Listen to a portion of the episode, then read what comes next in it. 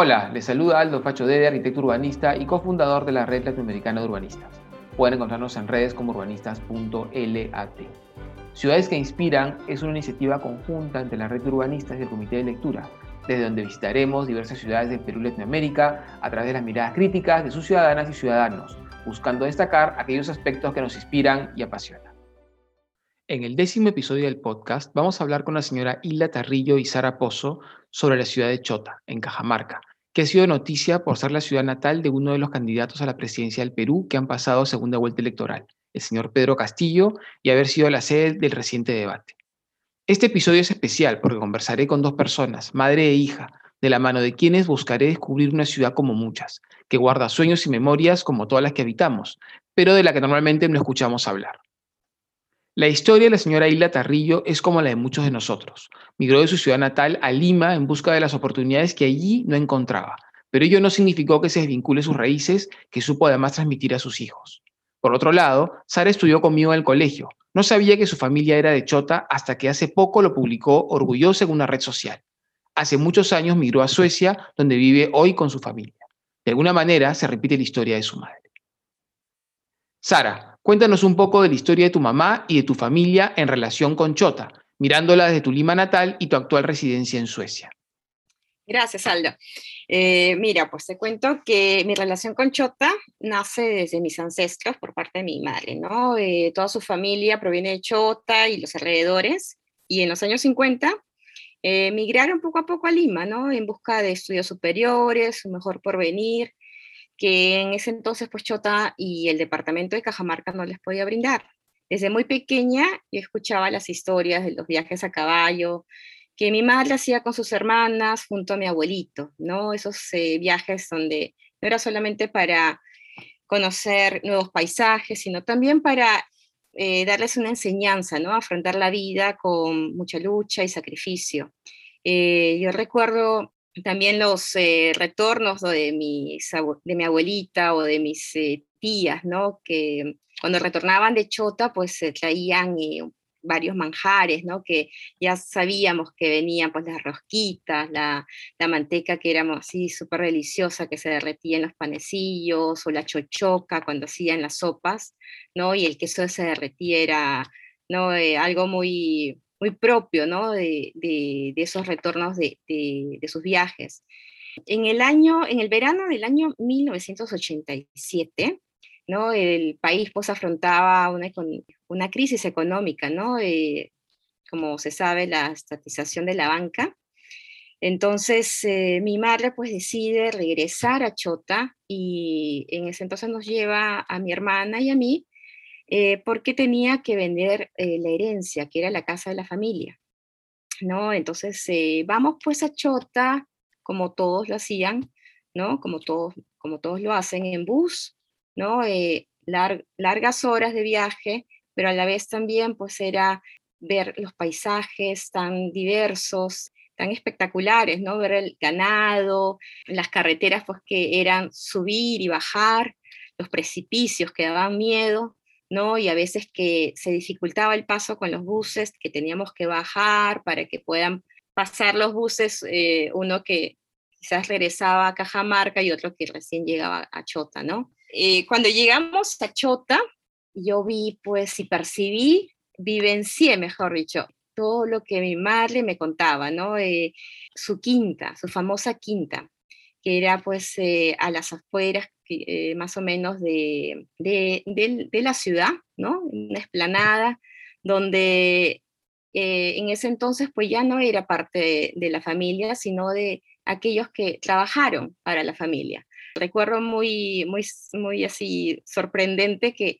mi madre, que en ese entonces era pues más o menos alrededor de los 50 años, que le llamaban hasta ese entonces, ha venido la niña Hildita. ¿No? Y decía, la niña Hilita, le decían a mi mamá. Y claro, llegar a Chota, pues todo Chota se enteraba, ¿no? Los Tarrillo, la, la, niña Hilita venía con sus hijas.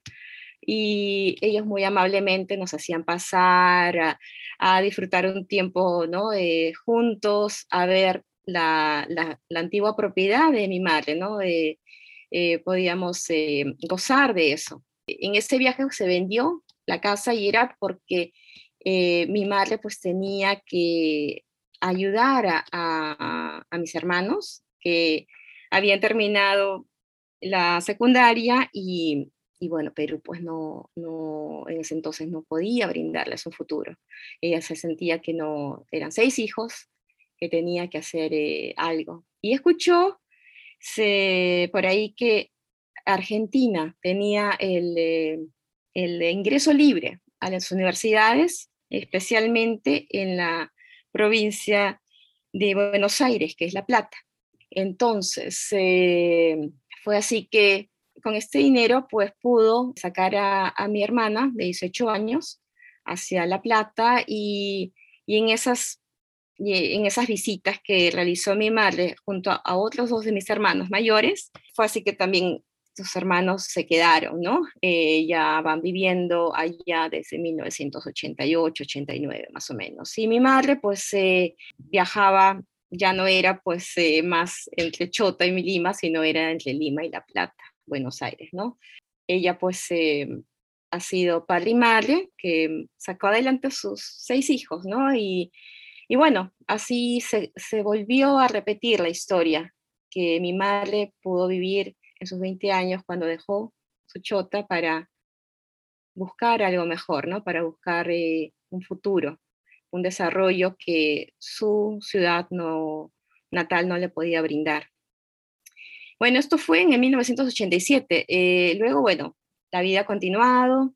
Yo, bueno, también me tocó eh, elegir, ¿no? me casé con un sueco, forjé mi familia y era pues elegir entre quedarnos en Perú o irnos a Suecia bueno, eh, la elección pues la dimos con Suecia. Suecia nos brinda educación y salud sin mayor problema, entonces eh, vivo acá ya hace varios años eh, y en el 2006 regreso con mi familia y deseo pues que conozcan las raíces ¿no? de, de, la familia de mi madre y vamos con ella a Chota otra vez. Vamos en bus, viajamos en bus y volví a ver, a percibir lo mismo, ¿no? La, distancia larga, eh, los paisajes, eh, ya bueno, con mis hijos eran pequeños, pues era, mira la vaquita, mira el chanchito, mira el caballo, eh, bueno, tenemos que bajar, algo ha pasado en, el, en, la carretera y, y, bueno, era como revivir aquellos tiempos que, que yo viví de, pequeña. Y cuando llegamos, me encuentro con una chota que sí físicamente había crecido, el cariño eh, de aquellos que aún quedaban en chota, que conocían a mi madre, seguía latente, pero veo a, una chota pues que, que todavía se ha quedado en el tiempo. Hicimos un poquito de turismo, fuimos a los alrededores a conocer un poco ¿no? las campiñas, eh, los, los eh, lindos paisajes que tiene y sus pobladores. Y, aún se percibe pues en ellos esa idiosincrasia de, de, claro, haber estudiado quizás hasta la secundaria, pero con, ese, con esa idea de siempre salir, ¿no? dejar, porque lo de afuera es mejor. Muchas gracias, Sara, por habernos relatado tus recuerdos sobre la ciudad de tu madre y ancestros. Señora Hilda, cuéntanos ahora usted un poco sobre su ciudad. ¿Cuál es el mejor recuerdo que guarda de Chota? El el haber estudiado en el Colegio San Juan. Era, era hermoso, las enseñanzas, todo me, me gustaba mucho estudiar, pero yo era un poco traviesa también. Y que el mayor recuerdo es este, que siempre el regente me buscaba y no me dejaba salir del colegio a almorzar. Pero a pesar de eso yo me escapaba otra vez y me iba a almorzar y después regresaba y el, y el regente vivía frente a mi casa y nunca me encontró. Ese es el mayor recuerdo que tengo. Gracias, señora Hilda. Me hace recordar mucho las historias de mi abuela cuando estuvo internada en el Cusco. La otra pregunta, ¿qué razones la llevaron a irse de su ciudad? Salir de Lima fue para estudiar una carrera superior. Yo quería estudiar medicina. Salí de Chota y fui a Lima y yo estaba hospedada, bueno, pues en la casa de un familiar en el eh, vecino con el parque universitario. allí a, una menos de una cuadra estaba la universidad. Yo ingresé a San Marcos para estudiar medicina. Estudié un año pre, premédicas y, y después este, no me gustó porque mucho cambiaban de profesor, todo eso, entonces fui a visitar otras instituciones y por suerte encontré este, lo de enfermería, que era regentado por unas madres, um, ahí estas madres eran de, no eran peruanas, eran de otro país, eran de, mm, no me acuerdo, de Francia, ya, francesas eran ellas. Y ahí me quedé a estudiar, me trasladé a, mm, salí bonito de San Marcos, presenté mi papel para retirarme y me y me recibieron en, en la escuela de enfermeras y ahí terminé mi carrera. Estudié la, la enfermería durante cuatro años. Ya al graduarme me dieron trabajo allí, nos mandaron a todo el grupo primero a trabajar a, al, este, al hospital del empleado que se fundó esos días. Nosotros éramos 30 alumnas en el, nos mandaban en el día y en la noche nos mandaban al hospital militar también que se fundó en ese tiempo. Trabajábamos en dos hospitales, pero regresábamos a, a la escuela siempre. Estábamos ahí, estábamos eh, hospedadas, diríamos, en la escuela. Muchas gracias, señora Hilda, por habernos transmitido sus memorias. Hago una pausa para contarles que la señora Hilda está a punto de cumplir 90 años y que para ella es un esfuerzo importante acompañarnos en estas grabaciones. No todo lo que hemos conversado se ve reflejado en el podcast, pero sí quiero decirles que he nutrido la memoria de Sara y los temas que yo comentaré ahora. En ese sentido, he ido notando algunas ideas de lo que tanto tú como tu madre nos han ido relatando. Primero, hay un tema que se repite mucho, que es el factor distancia. Ya nos hemos acercado a ello por la frase que la señora Fujimori mencionó en su intervención en el debate de Chota, sobre el hecho que ha tenido que ir hasta allí para poder participar. Si bien luego ella lo explica y menciona que se refería justamente a esa distancia, a esas horas que había tenido que recorrer para llegar al debate, eso transmite en el fondo lo que viven día a día los chotanos. Esas enormes distancias que tú también nos has contado, esas horas inciertas de viaje por los obstáculos que se presentan durante el trayecto, que de última, cuando uno va de turismo, puede tolerar como parte de la travesía, pero que cuando uno lo vive de forma cotidiana se convierte en un obstáculo casi infranqueable hacia lo que podemos entender como desarrollo esa capacidad de poder acercar nuestro trabajo, nuestros productos, acercarnos a una mejor educación, a una mejor ciudad, en el fondo, acercarnos al país y que el país se acerque a nosotros. Esa distancia la veo en la memoria tuya y en la de tu madre, y evidentemente en la frase recién mencionada. Por otro lado, también hay una palabra muy recurrente que es la palabra futuro, esa búsqueda de un mejor futuro y la tristeza que deba realizarse fuera de la ciudad, fuera de Chota. Y eso está asociado a otro concepto más, que, está, que también veo recurrente, que es el que todo está igual, que todo se mantiene tal cual lo vi cuando fui hace X años. Y esto no solo sucede en Chota, lo vemos en la mayoría de ciudades del Perú.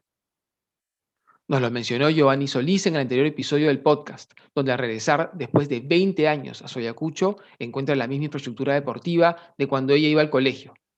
Nos lo mencionó también Paloma Roldán haciendo referencia a la migración de su familia de Moyobamba, en general lo, lo podemos encontrar en casi todos los relatos que hemos ido compartiendo.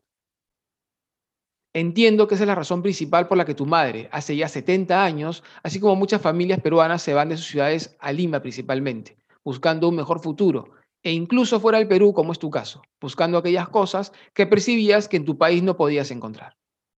¿Y qué es ese anhelo de mejor futuro? Siguiendo la historia de tu madre, una mejor educación, mejores oportunidades de trabajo y el acceso a una mejor salud y en otros casos también la búsqueda de una mayor seguridad.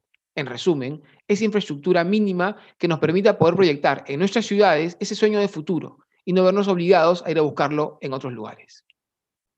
Este es un tema que deberíamos estar exigiendo enérgicamente a nuestras autoridades y ahora los dos candidatos que buscan llegar a la presidencia. Y eso evidentemente se logra con una verdadera descentralización del país. Bueno, excedí un poco con mi intervención, pero es justamente ese tipo de reflexiones las que busco generar en ustedes con el material que compartimos en este podcast. Querida amiga, finalmente me gustaría que les dejes a nuestros oyentes un mensaje inspirador para que se animen a encontrarse y encontrar su identidad en las ciudades que construyen y habitan. Gracias, Aldo, por esta oportunidad que nos has brindado para contar nuestras historias desde, desde nuestra chota querida. Mi mensaje sería que necesitamos políticos que conozcan nuestro Perú de fondo, ¿no? Que conozcan las necesidades de sus ciudadanos, ¿no? Y que, que sus ciudadanos también se sientan que son representados, que los entiendan y que no descubran las realidades del Perú cada cinco años y luego se olviden cuando regresan a Lima. Muchas gracias de nuevo, señora Hilda Izara. Antes de cerrar, quiero agradecer los consejos y la enorme paciencia de Daniela Meneses en la preparación y edición de este podcast. Por mi parte, me despido hasta una nueva visita a aquellas ciudades que nos inspiran y apasionan. Muchas gracias por escucharnos.